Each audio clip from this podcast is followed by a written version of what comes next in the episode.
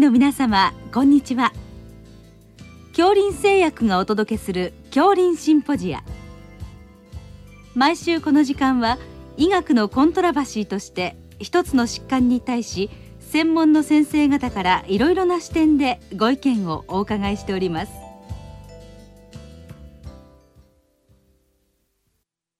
シリーズ日常臨床に潜む内分泌疾患と細菌の話題の12回目。下垂体6成人期における成長ホルモン分泌不全症と治療と題して国立病院機構四国子どもと大人の医療センター臨床研究部長吉田澄子さんにお話しいただきます。聞き手は慶應義塾大学名誉教授斉藤育夫さんです。なお、この収録はマイクロソフト Teams を使用して収録しております。えー、今日はあ成人の、まあ、成長ホルモン分泌不全ということでお伺いいたします。よろしくお願いいたします。よろしくお願いします。えー、この原疾患ですけど、どういう場合が多いんでしょうか？はい。えーと、まずですね、この小児におきまして、成長ホルモン分泌不全性低身長症っていう、まあ、この場合は特発性が多いんですけれども、そこからあの大人になりましても、成長ホルモンの分泌不全症が持続しているっていう方がまずいらっしゃいます。うん、それとまた別に、成人になってから成長ホルモン分泌不全症を発症される方もいらっしゃるんですね。うん、その場合は、肝の下垂体疾患、特に下垂体腫瘍っていうのが一番多いと言われておりますし、特発性もありますし、あとは放射線治療ですね。あの、下垂体のところに放射線を当てた場合ですとか、あの、外傷ですとか、あの、古典的には C 班症候群。そういったものも成人の成長ホルモン分泌不全症の原因として知られています。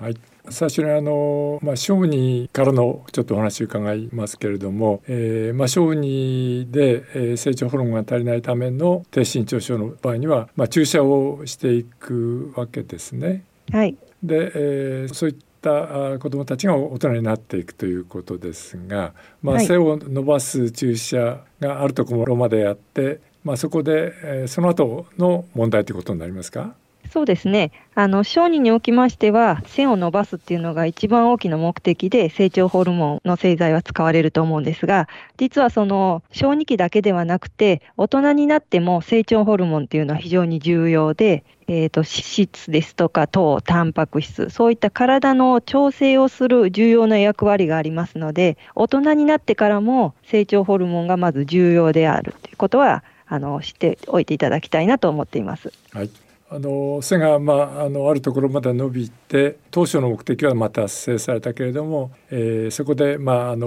終わらないで、まあ、その後をまあ考えるということなんでしょうけれどもその場合にどういった対応をするんでしょうか？はい。まず、小児期の低身長症で成長ホルモンを使いになられてた方は、まあ、成人期に移行しようかっていう時には、まあ、大体1ヶ月かそれ以上ぐらい少しお休みをしていただいて、もう一度分泌刺激試験を行います。そこで、成人の重症の成長ホルモン分泌不全症というふうな診断がなされましたら、そこからまた成長ホルモンの補充を再開を検討するというような流れになります。はいこの診断はあのどういった形で刺激をするんですか？はい。えーと、お薬としましては、成人では主に GHRP2 刺激試験というのがよく用いられますし、あとはインシュリン低血糖試験 ITT というのもよく行われます。一番簡便で外来でも実施可能なのが GHRP2 刺激試験といいまして、まあ、副作用もほとんど少ないですし、1時間ぐらいで終わる検査になります。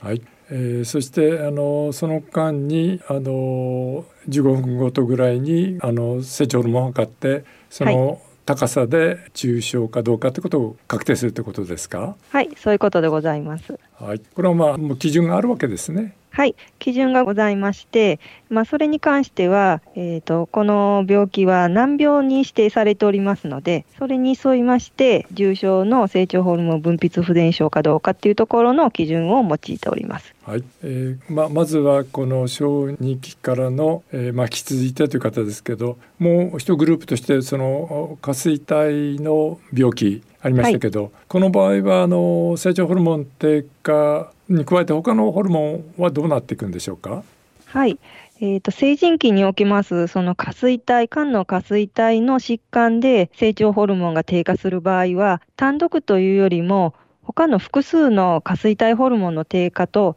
同時に起こってくるというのがほとんどでございます。例えば ACTH ですとか TSH、そういったあのホルモンの不足症を合併していることが多いですので、まずはそちらの下垂体機能低下症から診断されることっていうのが多ございます。はい、あのまあ、そちらの、まあ、低下症が起こると、まあ、あの副腎不全あるいは甲状腺機能低下症などがまあ目につくわけなんでしょうけれども、まあ、そういった場合のそのホルモン補充に加えてこの成長ホルモンの補充も行っていくということですか？そうですね。そこを見逃さないように、えーと、十分検査をして、患者さんにもご説明して、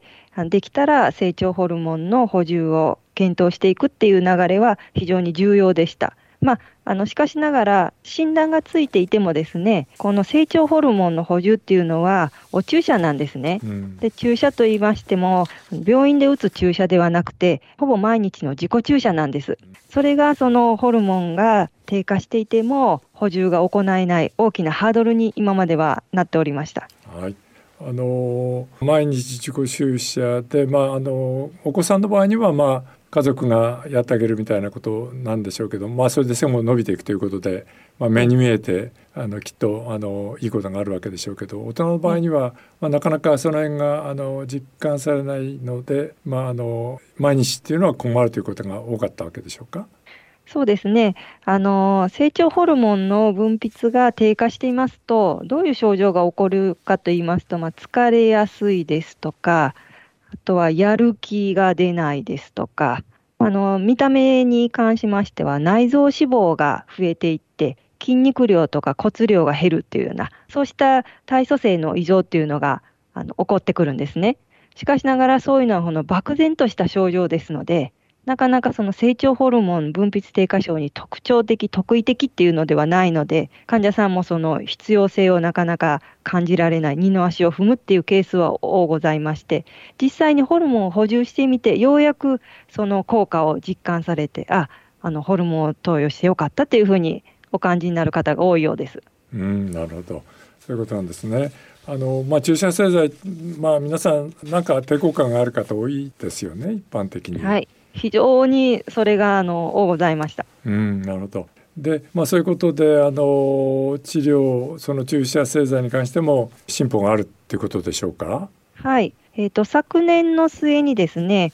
の長時間作用型の成長ホルモンの製剤が出まして、これが新しく出まして、週1回のお注射で良くなったんですね。で、あの、これをきっかけに、今までその毎日のお注射はとても無理だったけれども、週1回であればできるかもということで、開始される方もいらっしゃいましたし、あの連日は大変だったので、週1回になって本当に嬉しいって言って、喜ばれてる患者さんもたくさんいらっしゃいます。はい、ということで、まあ、非常にあのメリットがあるということなんですけど、これ、あくまでもあの成人でやっている方は、えーまあ、重症型ですかね。はい、そうですね。あの原則、えーと、重症に限るというふうになっておりまして、さらにあのこのお注射、値段が高いものですから、難病の指定を取らないとなかなかその医療費の負担が高いわけですね。うん、その重症の成人の成長ホルモン分泌不全症に対して難病のその審査が通りますので、はい、そういうことになります。はい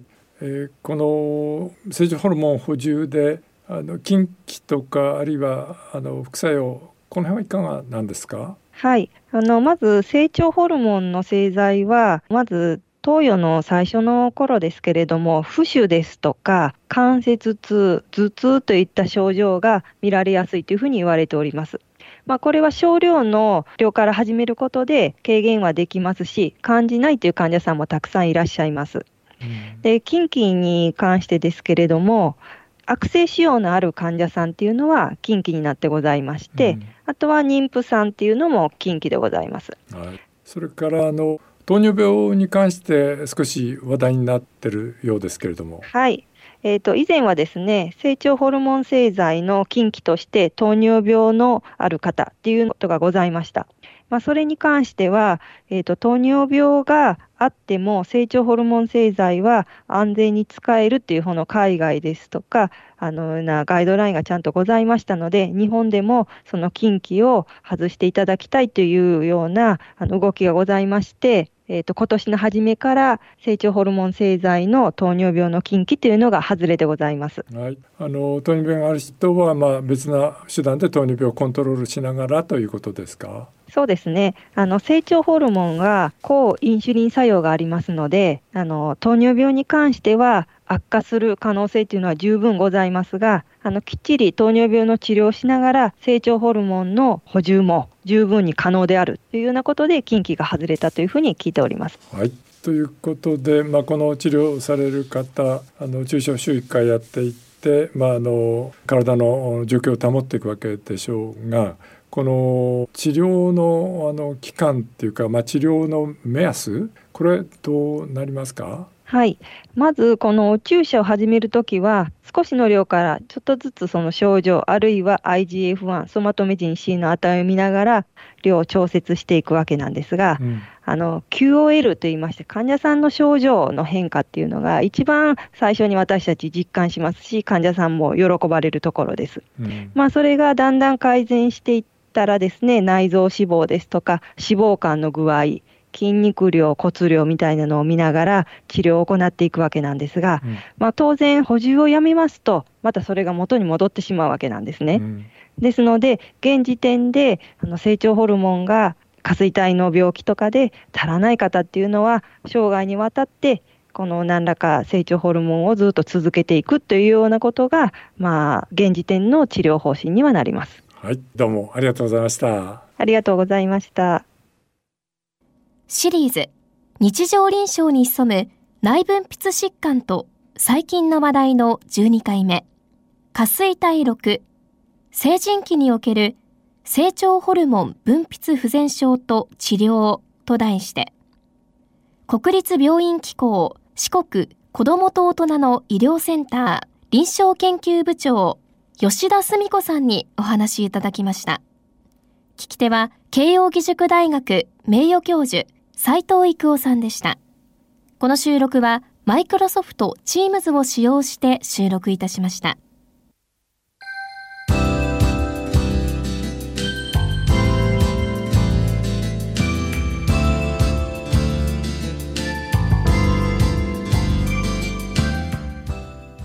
それでは恐林製薬がお送りしました恐林シンポジア。